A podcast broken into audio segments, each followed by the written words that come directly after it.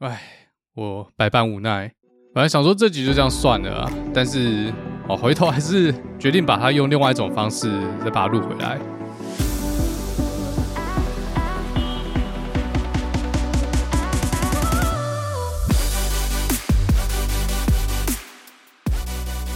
欢迎回来知识频道布朗运动，我是大特 E。今天没有加好，因为有加好的那个音档，我们上次录的。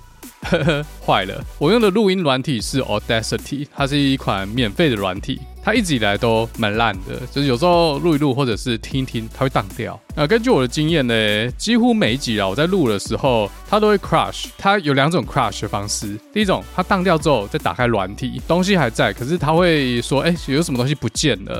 然后那个东西把它打勾，然后继续，东西就回来。啊，什么东西不见了，我都我我就不 care，反正音档还在。第二种呢，我现在录到大概一百二十几集，出现过两次，它在当掉的那瞬间会去复写我硬碟里面的音档，很奇怪，这不知道哪个白痴设计的。因为如果是我的话，大家知道有那种自动储存嘛，一般自动储存的暂存档，它会放在别的地方，它不会直接去复写原本的那个档案。但是 Audacity 不知道怎么搞的，当某种错误发生的时候，它会去删除这个专案里面的音档。而且就会把它删光，变成说它 crash 之后呢，我再重新打开这个档案，里面的音档会全部都消失。如果我没有备份的话，就 GG。上次哪一集挂掉，我已经记不得了，应该是呃很久以前跟嘉豪和新西亚的某一集。那次也是花了好几个小时剪完，然后在重听的时候它挂掉，这种特别干。那那次之所以没有完全悲剧，是因为我自己的音档有备份。这次嘉豪把音档传给我之后，我就直接编辑了，因为我想说很快。但这次因为嘉豪把他用了什么烂麦克风，他那鬼这杂音又很多，所以这次布朗运动我花了非常多时间去后置，把他那些奇奇怪怪的噪音都弄掉，大概花了我六个小时，我终于就把它剪完了。然后一般我剪完一集之后，我会再去重听至少一次。那这次就是最后的 double check，会把一些杂音再把它修掉。结果悲剧又发生了，我妈听听听，它就当了。然后他跳出了报错讯息，我一看到我就知道完了，我顿时内心有一万只草泥马在奔腾。果然，重新打开这个档案，里面是空的。距离上次发生应该有超过一年了。然后那时候我花了很多时间去研究到底怎么把它回复，可是没有发现任何办法，所以这次我也懒得去研究。那我在 IG 上 po 文之后，有一些 podcast 有跟我说，哎，要不要更新一下 Audacity，更新到三点三点三，听说比较稳定。好，所以我现在用的就是 Audacity 三点三点三版本。我就把它给他录个十集，看看他是不是真的有比较稳，他的 crash 的次数是不是有下降。如果他还是没有改进的话，我就要来花钱买 Audition，一个月二十美金给他花下去了。然后抖内开起来，我真的是无法再承受一次音档消失这种 fucking shit，我的心态会完全炸裂，我会把频道收起来。而且这次这个消失的音档只花我六个小时剪辑，还好，算它算是布朗运动里面花我比较久时间了。但是跟我单口比，或是跟那些有三口、四口，就是有两个到三个呃来宾以上那些集数啊，只有两个人讲话算是很好剪啊。毕竟我剪那么久，有很多小技巧。可以加速我剪辑的速度。如果嘉豪那集不是用雪球录的话，他是用跟我一样这支 Shure MV7 这支麦克风录的话嘞，哦，他有买了，但是他那一天在台北，所以带这种那什么烂雪球。好，那如果他用 MV7 麦克风录的话，我可能只要两个三小时就把它剪完。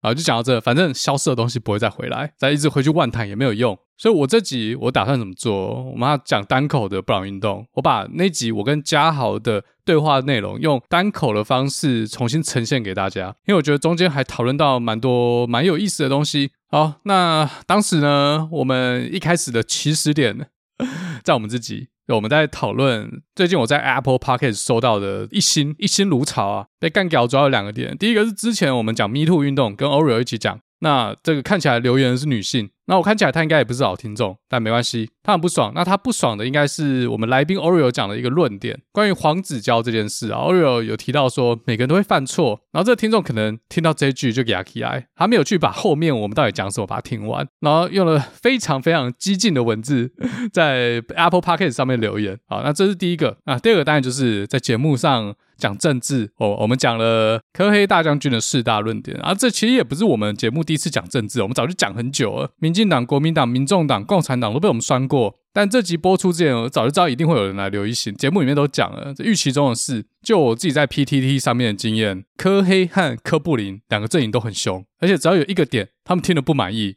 好，就要来嘘，就要来酸，就要来黑。但我们节目不可能就是为你设计嘛。那、啊、如果所有论点你都要听你爱听的，如果是科黑的话，就看三立；啊，科布林的话，就看中天或 TVBS，这些我都有看，但我也没有时间全部都看。偶尔 YouTube 推给我，我就稍微用两倍速听一下。我觉得三立和中天，如果你把它里面讲的那个人物的名字换掉，内容其实差不多，除了意识形态不同，其实没什么不一样啊，还是有不一样啊。呃，三立有些来宾技巧比较好，像苗博雅。啊，中天的话，我就真的没话讲，有好有坏。但以前中天节目的下限可能又比三立稍微低一点，不过现在三立有迎头赶上的趋势。好，这一星负评就讲到这。其实我们那天聊的时候没有讲那么多，因为嘉豪。他一直不相信我不在意，哎，我是真的没有那么在意啊。虽然说现在可能一星也没有那么多啦，可能在二十个、三十个来留，哎，我可能就会在意。我不知道，至少这几篇一星我是没什么太大的情绪波动，因为呃，我一星其实也拿好几次了，而且我都不知道这些一星是反串还是怎样。因为我的一星留言很奇怪，他说呃，嘴哥你某一集节目我真的超喜欢，或者是留一些五星吹捧，然后就给一星，我就不知道这到底是手残还是反串。而且哦、呃，最近呃，科黑给了一星。他们还是会先赞美节目一番，然后再说：“哦，我有点失望。”说怎么开始帮柯文哲护航这样？但其实我们柯黑 vs 柯布林第二集已经录完了，我只是还没有时间剪。但这边可以稍微透露一下，其实我们做这个系列呢，我们不是要护航啊。虽然你听起来可能像在护航，但是我对于说服听众去支持谁，我不是很有兴趣。我比较有兴趣的是，我想要知道到底柯黑还有柯布林他们的意见分歧是从哪里开始产生的？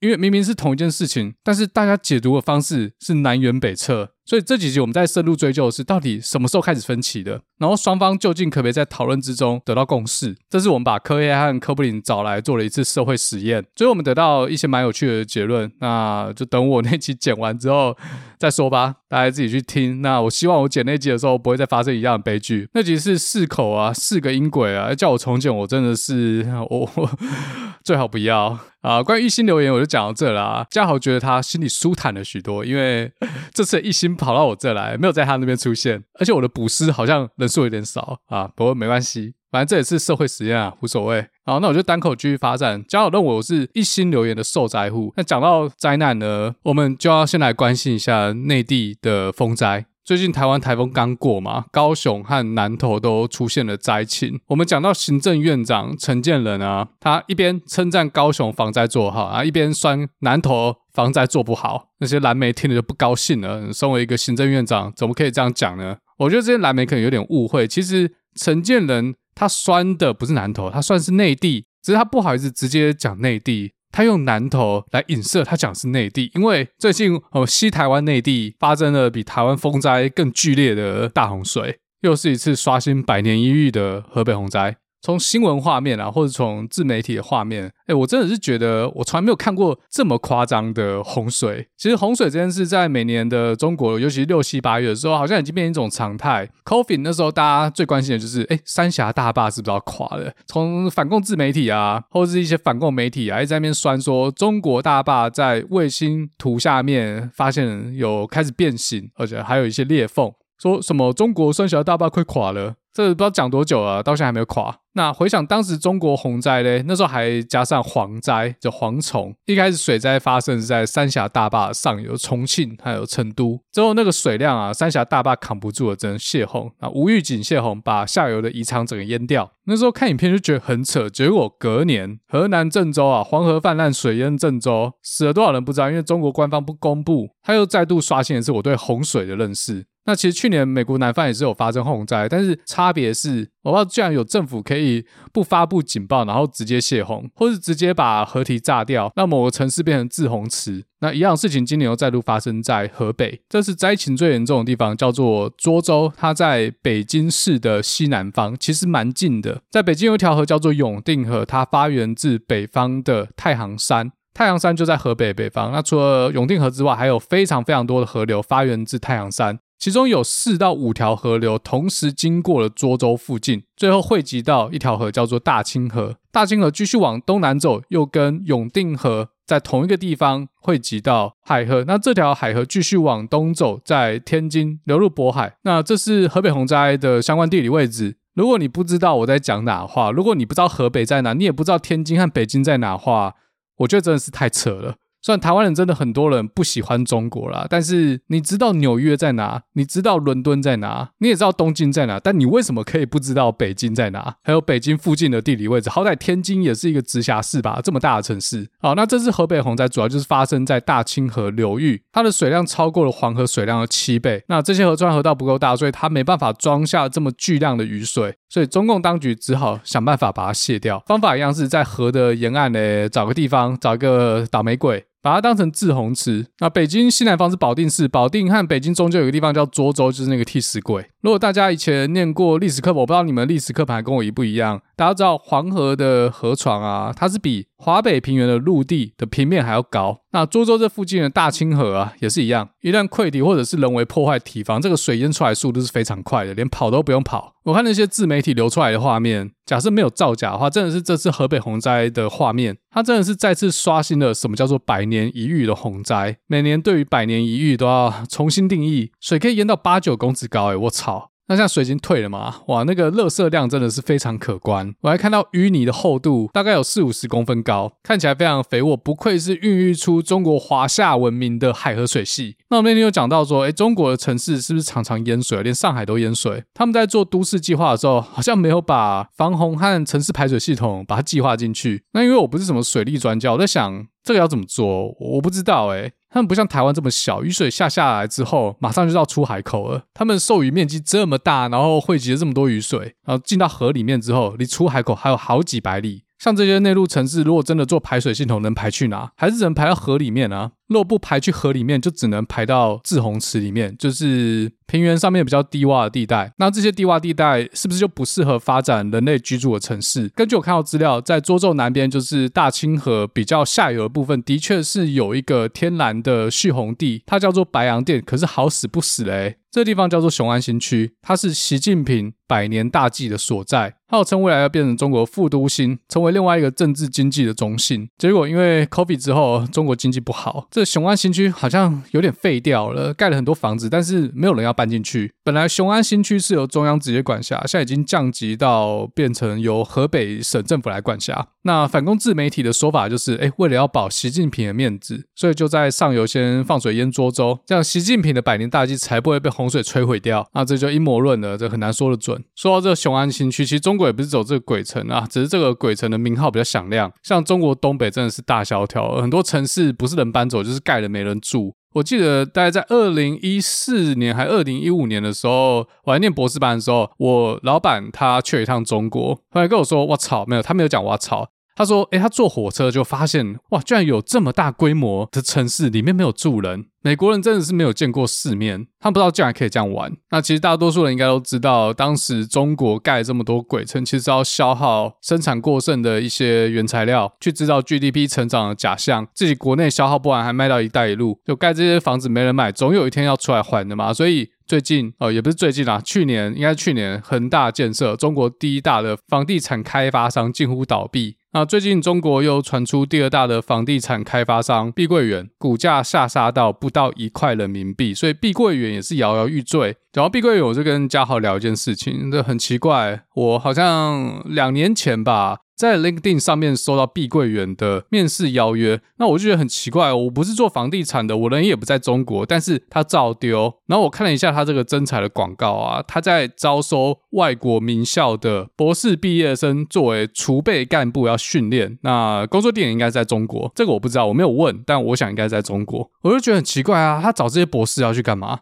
而且一个房地产开发商要去挖留美的博士，但大部分应该是中国人呐。他这个薪水 match 得了美国的 pay 吗？不过话说回来，其实在中国做软体工程的话，薪水也是蛮高的。我听说平均是美国的三分之二。那如果你是一个不可或缺的人才的话，可能。中国可以去 match 美国的薪水，所以做软体在中国拿到的薪水可能真的是比台湾高很多。只是中国可能就九九六，就每天加班也不用休息。所以如果算时薪的话，可能还是比美国低很多。好，Anyway，我不知道碧桂园当时找我面试到底要干嘛，只是反正他现在已经快要倒了。那中国比较夸张的地方是，诶，这些碧桂园或恒大的高管啊，他们内线交易不会被抓，他们在公司财务状况出问题还没有公开之前，就已经把货倒光，把手上的股票出脱掉。掉那当然也包括那些红二代有插股的，死的就那些接盘侠，诶，也没事，真的是强国强国的玩法。那当然也不能说美国或台湾就一定抓得到这些内线交易，不一定。像 FTX 的创办人 SBF，他也说了很多谎，然后做了很多不应该做的事。那最后美国还是想办法抓到他。没有像中国这么光明正大的摆明割韭菜也没事，尤其是那些已经跟恒大或者是碧桂园买房子，但是那个房子还没盖好人，最后那些房子变烂尾楼，然后钱也不见了，我猜政府也不会理他们。其实跟之前 P to P 的问题啊，核心概念差不多啊，杠杆都开太大。经济好的时候没事，但是经济不好的时候，一个拉一个。如果这个继续延烧到金融体系的话，很可能就会出现金融风暴。我有看一些中国自媒体，其中几个我觉得讲的还不错，呃，尤其是讲经济这方面，台湾人不一定听得下去，因为很多人他们还是怀抱着一种大中国的思想，觉得台湾是中国一部分。但是他们在评论中国经济的时候，我觉得还蛮客观的。毕竟中国三十年内，如果你放宽一点来讲的话，真的算是脱贫了。三十年前中国跟现在完全不是一个中国，要让一个这么大的国家可以在三十年内达到现在的水平，我觉得共产党的确是做了一些很了不起的事情。大英帝国崛起靠的是民主制度，美国的崛起靠的是华尔街资本主义的力量。那如果我们信奉的是民主制度，还有资本主义的开放自由竞争，那这就没办法去解释中国是如何崛起的。也就是说，一个大国的崛起不是只有一种方式。那我看到这些自媒体，它其实是用一个很客观的角度去评论中共的功与过。啊，为什么他们可以这样评论呢？因为大多数人都已经论出中国了。我这边就推荐一个我最常看的好了，它叫《小岛大浪吹》，大家可以自己看。呃，小岛就是。台湾这个小岛，然后大浪吹，他讲蛮多台湾事，我呃大部分不认同，不过有些两岸方面的想法，呃，我觉得的确有参考价值。那这个频道跟小令说是两个我最喜欢的中国 UP 主，不过两个人都不在中国。好，那我们来看一下中国官方的统计数字，中国的经济应该的确是真的在下滑中。不像前面讲那个三峡大坝有裂缝快倒了这种危言耸听，中国十六岁到二十四岁年轻人口的失业率达到了二十一点三趴，这是中国官方的数字哦。根据嘉豪的内部消息，他说他有朋友在中国经商，有去一些学校征才，就跟学校聊天哦，发现今年的毕业生大部分找不到工作，失业率绝对不止二十一点三趴。那这些都内部消息，我没办法 verify。他说中国这失业率的算法是一个礼拜里面有工作一个小时就不算失业，所以去兼家教一个小时，只拿一个小时的薪水，他就不算失业。所以实际上，如果照台湾或者是先进国家的算法，他的失业率可能会超过五十 percent，甚至是七十 percent。那这个数字就真的很可怕了，代表说，哎，毕业就失业，而且没有工作做，只能回家靠父母养。那另外一个数字，中国出口数字已经连三个月下降，而且进口数字是连五个月下降。从这两个数字来看呢，中国应该是已经进入了通货紧缩。在经济学一般通膨之后，很可能接着就是通货紧缩，因为大家没钱了，就不想花钱。那如果大家开始停止消费的话，当然市场就开始萎缩。那市场萎缩，大家赚的钱就更少，就更不消费。所以美国在升息，那台湾，呃，我有点忘了，台湾好像也有升一点点啊。但中国在 QE。那根据嘉豪告诉我的嘞，这个就不是我的专业啦，这是那个史塔克实验室主要在追踪财经新闻。那嘉豪说，中国 QE 之后要出来钱拿去做什么用？他说被拿去还债啊，这个就很奇怪啦。这跟我理解 QE 有点不一样，因为一般 QE 的做法是中央银行要去买公司债券或者是国家债券，然后把这个钱丢给银行，然后银行再把这些钱放贷出去，让这些钱可以在市场上活络经济。哎，可是把这个钱拿去还债啊，不是钱又回去了吗？这很奇怪，到底债主是谁？我也不知道，这什么理论我就不太了解。还是他其实是把这些钱印出来之后嘞？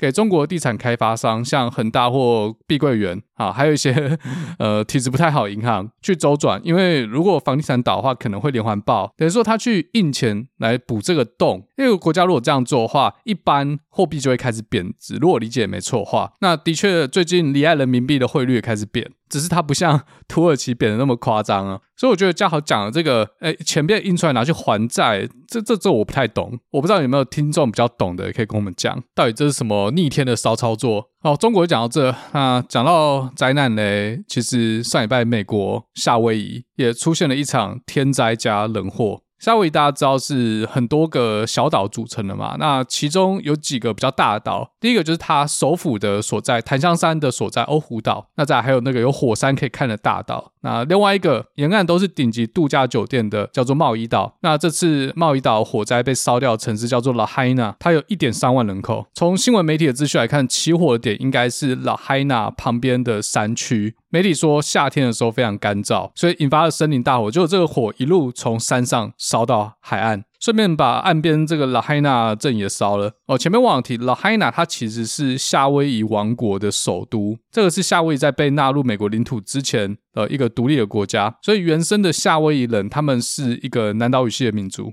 跟我们台湾原住民的血统可能还比跟白人接近。那这是天灾的部分，而人祸部分是这场火都要烧到城镇了，还没有警报。所以很多人，包括当地的居民啊，去玩的游客都来不及逃。目前确定的死亡人数超过一百，那还有一千人以上是失踪的状态。那我有看到 Twitter 的一些 video，我觉得真的蛮可怕的。比如说一家人在车上，然后在火场里面，也不是在火场，就是在那个镇里面，然后四周全部都是火，然后浓烟密布，他开在那个路上要跑，就是也不知道要往哪里开，只能一路一直开一直开，而且那个火真的很近诶，我不知道大家有没有。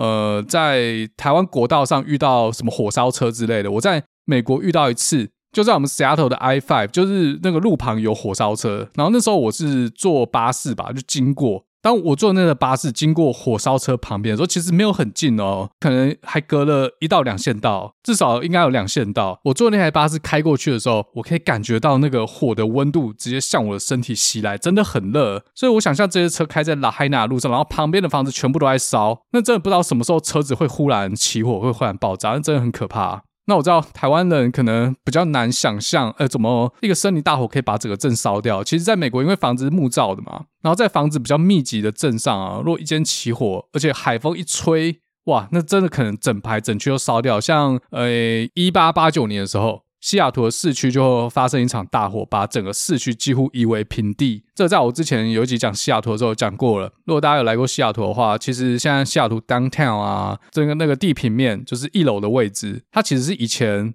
大火发生前的二楼啊。因为大火发生之后，整个西雅图满目疮痍，他们就直接垫高一楼，把那些乱七八糟的东西藏在地下，也不管了。那二零二零年的时候，如果大家还记得 Napa Valley 也发生了大火，有些葡萄园和建筑物都被烧掉了。所以，呃，如果你有买二零二零年 Napa Valley 的葡萄酒的话，有可能你可以闻得到灰烬的味道。如果有追踪我 IG 的话，因为我前几天啊、呃、的确买了两支 Rich Vina 的 Montebello。那这两支酒它其实产地不在 Napa，它的产地其实是旧金山南边的一个 AVA 呃 Santa Cruz Mountain。但其实美国山区发生野火的时候，那些浓烟呐还有灰烬是可以飘得很远的。像那天我跟嘉豪在录音的时候，哎，我们就在讲到这件事，结果。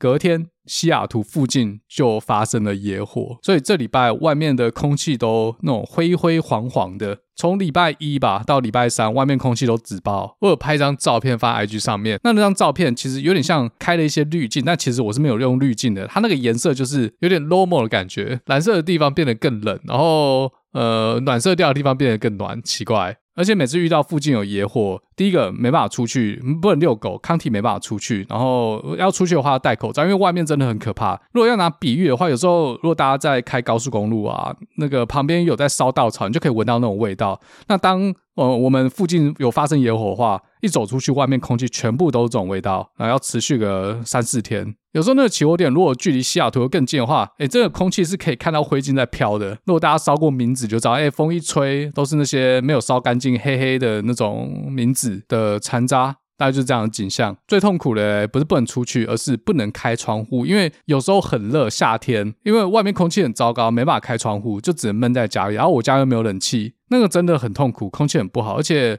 我记得我刚到西雅图的时候，二零一一年前几年我是没有什么遇到这种野火啊，我记得印象中是比较少，但这几年几乎每年都来，至少可能有一个礼拜、两个礼拜都会发生这种空气紫爆没办法出去的事，所以极端气候真的是有在改变我们的地球。我觉得以野火这件事真的蛮有感的，好，加上最近越来越多邻居都开始装冷气，因为夏天真的是越来越热。我那时候去估价两万块哦，两万美金，妈，我现在 装不下去。不过，哎，我可能冬天会再去询价一次啊，冬天可能会比较便宜。两万块真的是太靠北贵了。不过我后来回头想，装这个，哎，我就不用再买酒柜了，我酒可以直接放在地下室的酒架上面，不用再害怕夏天的时候室内气温过高。我其实有些酒真的是放在开架，那夏天地下室温度可以到华氏七十五度，哎，它已经比适合红酒的储藏温度最高温度六十五度高了十度，华氏十度。那当然我是有一个插电的酒柜啦，但是呃几乎已经满了，现在真的是喝掉一支才能再买一支。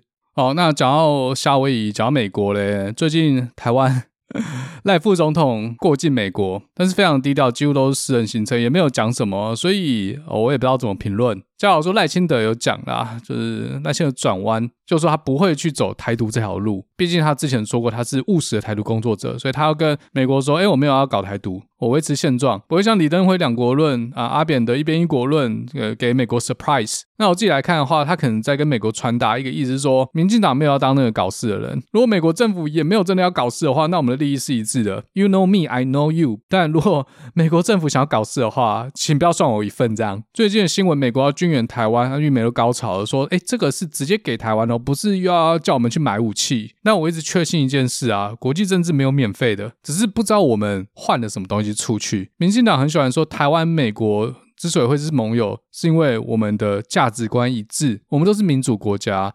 我是非常不认同这件事啊，民主或者说价值观不会让台湾和美国永远是盟友。但我不是说有一天美国要放弃台湾，我不是这个意思。其实，在二十世纪，美国最重要的盟友都不是民主国家，沙特阿拉伯不是民主国家，联中制俄的时候。中国也不是民主国家。再说韩战最后扶植了南韩政府，哎，也不是民主国家，是最后才转向民主。所以国与国之间，你说要有一个共同的价值观，OK，我觉得相同价值观当然是比较好沟通。但如果根本就无利可图的话，你价值观再相近也没有用，就很现实嘛。比如说，如果大家滑交友软体，哎，滑到一个妹子或滑到一个哥，哦，你觉得你跟他三观超合，就这人负债一亿台币，你会跟他结婚吗？不会嘛。最近全明星辩论会才讲到这个议题，啊，讲到全明星辩论会。好，其实呃那天我跟嘉豪录音的时候没有讲到这一段，只是后来我们有在讨论到贺龙这件事。他在辩论的时候拿对手就是白队白队成员的一些私事啊，或者是在工作上的事来酸，不要像他们之前节目炎上的那种风格。我记得没错的话，他那场辩论的命题是：当一个艺人到底要追求作品流芳百世，但是生活穷困潦倒，还是作品滥竽充数，但是生活富裕？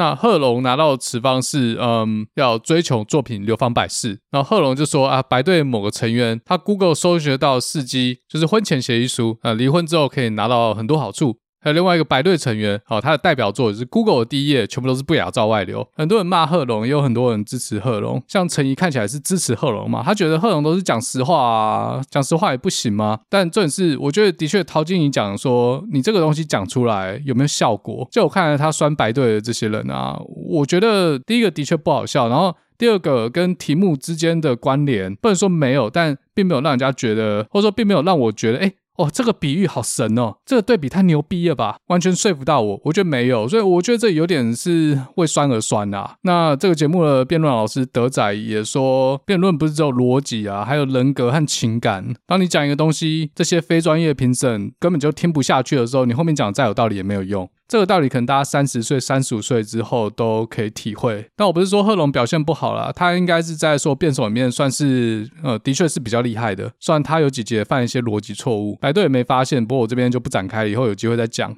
好啊，讲到赖清德嘞，我们那天还讨论到什么叫做区域平衡，因为赖清德一直在讲区域平衡，我还没有开始深入的去看赖清德他的政见。他真的蛮低调的，我目前还没有看到他开始大举释放他未来到底愿景是什么，还有具体的证件是什么。我还等那个男人，好，我还等他。但是他的确有提到区域平衡，但就像我说的，我不知道他所谓区域平衡是什么。那我来帮他定义：如果是要在外县市跟台北一样盖一些大厦、盖一些捷运啊，我觉得这个比较不是我认同的区域平衡。我相信大部分人应该也不认同啊。我误以为区域平衡会比较接近我要发展在地的特色、在地的经济。比如说，过去嘉南平我们比较了解的应该是农业，不管是精致农业还是一些养殖业。那我们可能加大政府对于这些乡下地方的投资，来扶植它他们擅长的领域，帮助他们提升产品的价值，来提升利润。但现实就是，我们生产的农产品，我们养殖出来的鱼，最大的市场在哪？就中国。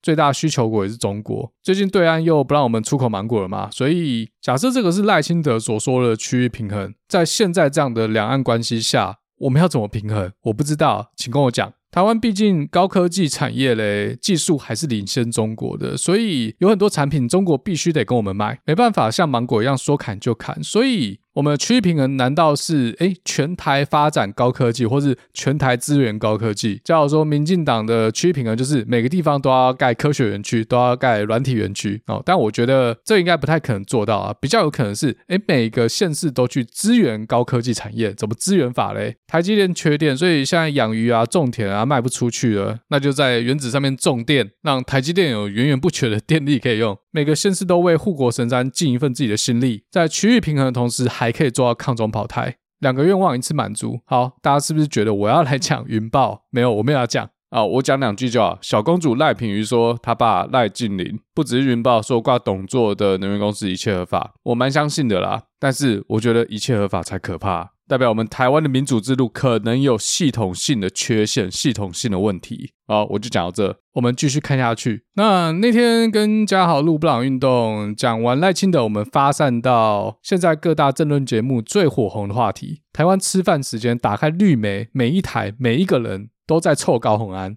那我们那天是讲哪些？我已经忘了，反正我就把我自己想讲的讲一讲好了。他会说无罪推定，无罪推定没有错，但是其实从这些泄露出来的证据啊，那每个人心中都有一把尺。高虹安早上被起诉，下午自己出来开记者会，他讲很久，那我听完我真的是呃黑人问号。之前我们布朗运动在讲六都选举的时候，好像就提过这件事吧。那时候高虹安还没有被起诉，那时候我就觉得，哎，这件事情怪怪的，很多都讲不通。那高虹安出来开记者会之后，我还是觉得他里面很多都讲不通。首先第一个。他为什么连看个病都要带助理去，还要助理帮他付钱？那很奇怪啊！出门不带钱吗？又不是多少钱，身上连一百五十块挂号费、两百块挂号费都没有，这我不相信。那当然的确有可能，诶，这次忘了带钱，然后叫助理去垫。那他说他也没叫助理用公积金去付啊，他说他会还。那这的确有可能，我不知道。至少我不觉得这件事会发生在我身上。我都要去看病了还不带钱，这有点扯啊！不然去旁边领个钱也有嘛。或是他当立委行程满档，真的是太忙了，连领个钱的时间都没有哦，真的优秀立委这样。好，在，他一直在强调他没有犯罪的意图，那这个很多媒体都讲过，我就不细讲。我相信大家身边可能都有一些人或一些朋友，他们其实赚的也不少，可是就是爱占小便宜，占朋友小便宜还好，但是如果占国家便宜，这个可能就有罪了，好不好？不是说这个钱是小钱或大钱问题。好，再来高虹安说，办公室公积金的制度是由他的助理从李俊毅，呃，前任立委吧，从那边承袭过来的。他一个立法院小白不懂，所以就让助理去全权负责。那他还强调说，呃，有叫助理去确认到底有没有合法。合法的话，呃，要要做就做。那办公室的同仁不想捐就不用捐，也不逼大家捐。但同样是民众党立委邱成远还有赖香伶都说，他们办公室没有这样的制度。这边有两个可能啊，就他们也这样不，只是当然对外说没有。那如果他们真的没有这样做的话，这就奇怪了。高虹安在开党团会议的时候，难道不会去问他们同党的其他委员吗？其他人都没有这样做，你难道不会觉得奇怪吗？再来最奇怪的，我不知道为什么他会开这样的记者会。他在开这个记者会之前有咨询过他的律师吗？如果他确实有咨询过律师，然后律师还让他这样做的话，那我觉得他一审应该非常不妙。如果大家看过一些法律剧的话，都知道，律师绝对不会建议当事者对着媒体公开讨论案情，或者提供任何讲法，因为如果有些讲法讲出来对自己不利的话，到时候在法庭你要怎么翻供？不是说法庭上要好小啦，只是对自己不利的可以不用说嘛。通常我看法律剧啊，会出来做这样操作，一般啊就是想要靠政治舆论来解决。那为什么想要靠舆论来解决嘞？就是因为证据真的非常不利。首先要说，他看这个助理被传唤啊，被检察官叫来叫去，他感觉非常的不冷。他说他们办公室的助理每个人都非常认真工作，然后加班加到爆，所以让他成为了一个优秀的立委。所以他出来讲这些是为了保护他的助理，可是他回过头又把所有的错都推给他的办公室主任。刚我前面有讲嘛，他说：“诶，这个都是办公室主任决定的，他不过问。”他律师真的有建议这样讲吗？我操，你这不是让你的办公室助理全部都转成污点证人吗？那事实上好像的确也这样发生了，这我真的是百思不解。再来，高虹安在这个记者会啊，他花了很多时间去讲资策会的案子。他说支策会跟他背信啊，他其实他出差啊，他去国外领奖啊，这些事情支策会都知情，不是支策会自己说的，他不知情。然后高虹安用公款去做这些私人用途，花很多时间讲这个，但是其实起诉书上面呢，就没有要起诉他这一条嘛。所以我觉得高虹安把这个混进来讲，就是要带风向啊，说这个是国家机器政治迫害。那那天嘉豪跟我有讨论说，到底司法是不是公正的？到底民进党有没有可能去影响司法？我自己觉得台湾应该还是算一个法治国家。我不能保证司法在每一个案子都是独立哦，都是这么的公正。但是 in general，我相信台湾司法应该 kind of 算是公正的。可能很多人不认同啦，因为毕竟有钱人还是可以请比较好律师啊。这个就不是司法是不是独立的讨论范围了。如果我对这一点认知是错的话，其实我们可能根本没有资格笑中国。所以你要说民进党有人可以打一通电话给法官，要求他做出怎样的判决，我觉得不太可能。那检察官的话，我觉得不好说啦。我不是说民进党可以去影响检察官，只是舆论可能会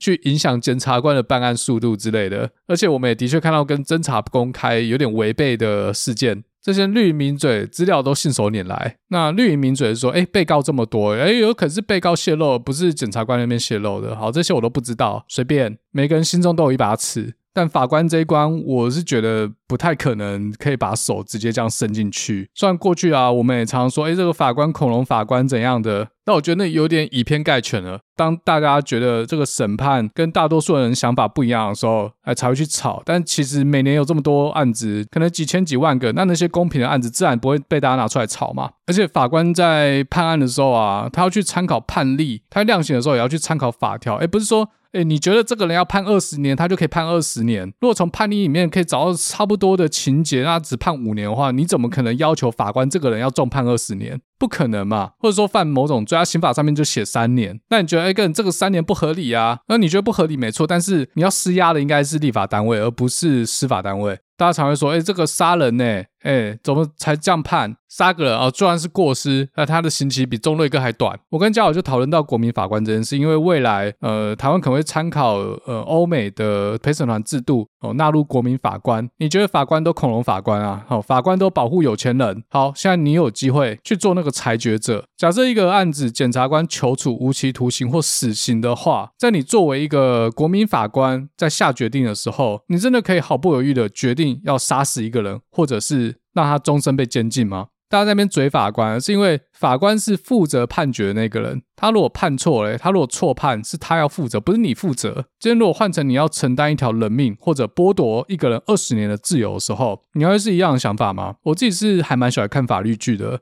那尤其是呃，我看过很多法律剧在讲陪审团。在去年的时候，我有一个朋友，他收到陪审团的征召，其实我也收到好几次，应该有三次吧。但是因为我不是公民，所以我可以直接用我不是公民这个借口直接推掉。那我朋友是公民的，他们没办法推掉，因为这个是国民应尽的义务，义务没办法推掉。如果你看过法律剧的话，就知道控方还有被告方的律师他们会开始选陪审团，他们会过滤掉那些他们认为有 bias，而且这个 bias 对他们的立场不利的人。那我朋友那次好死不死，他没有被踢掉，他就真的去当陪审团，好像搞了一个多月还两个月吧。白天就是要去出庭，然后也没办法工作。要工作的话，就是晚上回来自己加班。然后在这个过程中呢，他是不能跟我们讲任何跟案情有关系的任何事，这个是要求蛮严格的。就整个判完之后，他才跟我们讲中间发生什么事，然后问我们：诶，如果是你来判的话，会会觉得到底是哪一边比较有道理？这样。那大家知道陪审团这个东西嘞，要所有人一致同意这个判决结果才能结束，才能宣判。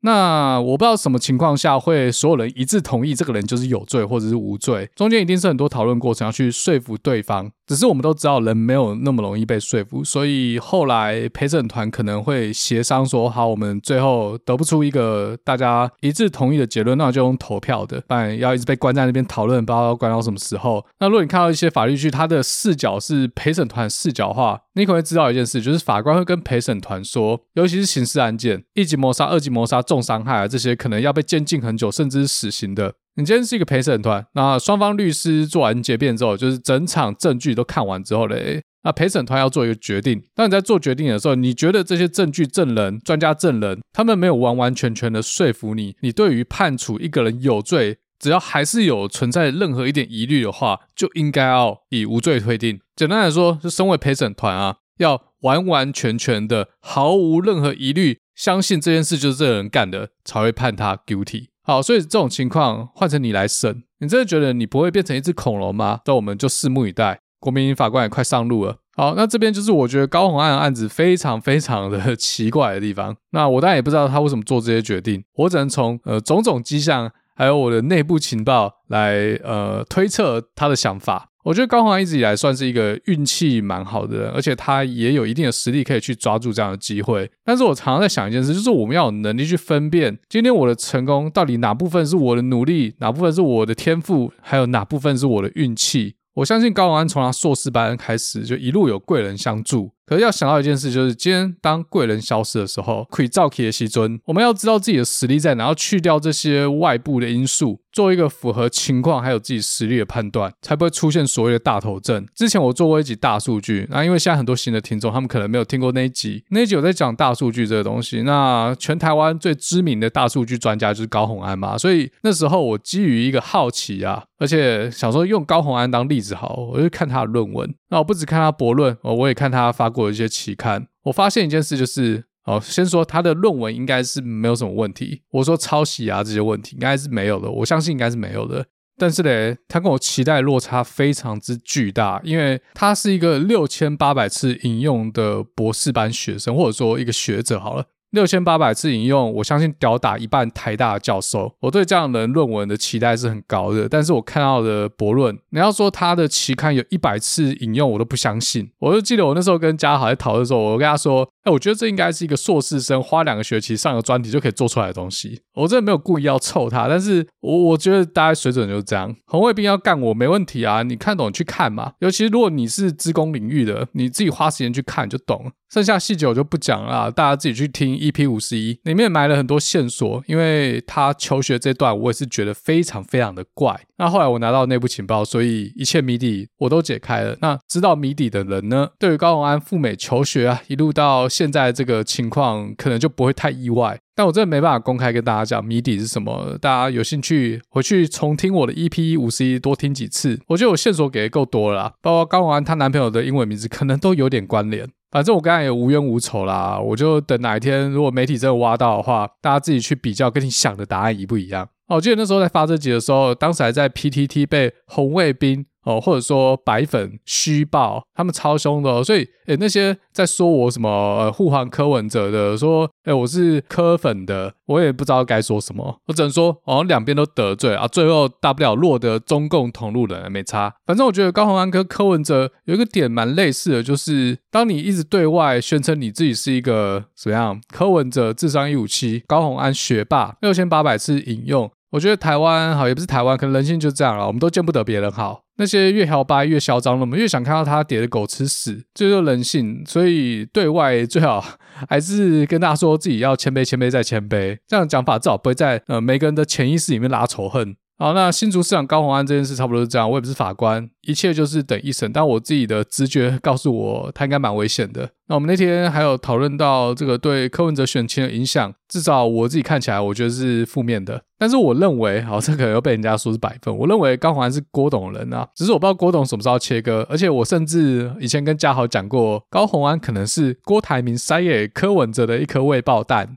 背后不知道什么意图。这好久以前就跟嘉豪讲过，这我阴谋论啊，这大家听听就好。我一直觉得高红安真的算是一路顺遂，那顺遂到他觉得自己是一个下棋人了，但实际上他可能只是一个棋子。作为棋子，还觉得自己在下棋，这个就很危险了。那我这边大胆预测，不负责任预测，快接近一审宣判的时候，他可能会打悲情牌。好，就讲到这，我不能再继续讲，再讲下去很危险，大家自己去听 EP 五十一。好，那上次录音的最后，我们聊完高红安，我们发散到哪呢？讲到高虹安，讲到新竹，讲到新竹，讲到科技。那讲到科技，我们来聊一下 LK ninety nine。在我们录布朗运动的当下，其实 LK99 已经被证实，它没有满足超导性。那什么是超导性嘞？第一个是零电阻，第二个是抗磁性。那什么是零电阻嘞？我们知道电器插上插头，然后在跑的时候，它会发热嘛。那这个热呢，很大一部分就是这个电阻产生。你可以把它想象成，当电子在通过电线的时候，电子会跟固态材料的风洞相互作用之后，把原本带有能量转换成热，那这个电力就有所损耗。那零电阻的意思就是，当电子通过超导体的时候，它不会有任何损耗。那这有什么好处嘞？第一个好处就是，假设现在电线都用常温超导体来做，当台电把电从发电厂送到变电所，然后再从变电所送到我们家的时候，如果中间不存在任何消耗，我们会多出非常多能源。有些数据说，哎，可以省五十趴，有些说省三十趴，这我都看过。这可能要看每个地方距离不一样，我也不知道是几趴，反正可以节省很多能源就对了。那这个能不能解决台湾缺电的问题呢？我觉得应该是不行，因为根据民进党政府的报告嘞，台湾本来就不缺电，所以也不需要去解决缺电的问题。那那些跳电、那些停电是因为小动物，所以就算我们的电线用的是常温超导体，啊，中间运输过程中不会有任何能量消耗，但是小动物的问题没有解决，我们就没办法解决台湾的能源问题。好，这是第一个。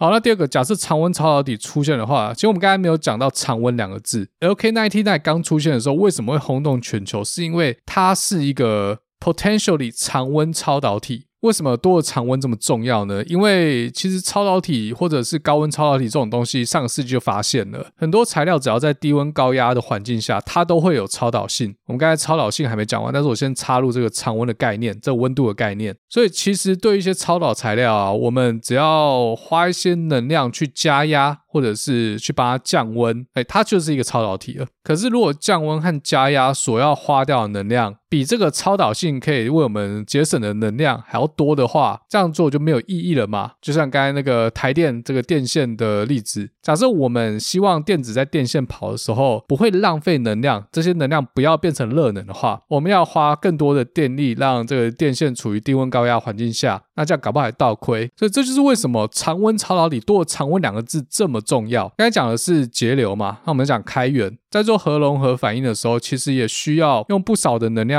不管是抽真空啊，还是降温。所以这样一来一回，可能去维持核融合反应，还有维持核融合反应的安全性所花掉的能量，如果比核融合反应产生的能量还要多的话，那这个核融合它就没办法作为一个发电来源，核融合就没有鸟毛，因为它弄到最后还是在耗能。可是如果有常温超导体，可能核融合产生的能量就可以大于我们花掉的能量，这样子我们离源源不绝的能源又跨进一大步。这我不知道对民进党来说，核融合哎，只有一个核字，虽然说它不会产生核废料啦，不知道算不算绿能？非核家园包不包括核融合？好，那这个是超导体零电阻这个特性呢，就从开源和节流来看，那再来是抗。磁性，抗磁性，简单讲，就在超导体材料内部会产生一个跟外部磁场对抗的磁场。这个我就讲到这啦，因为再讲下去有点太深了。那大家已经可见的应用就是磁浮列车。我记得前阵子我看到，我不知道日本还是哪一国说磁浮列车其实已经可以做到每小时六百公里以上。那常温超导体的出现就可以让人的点对点运输变得更加节能。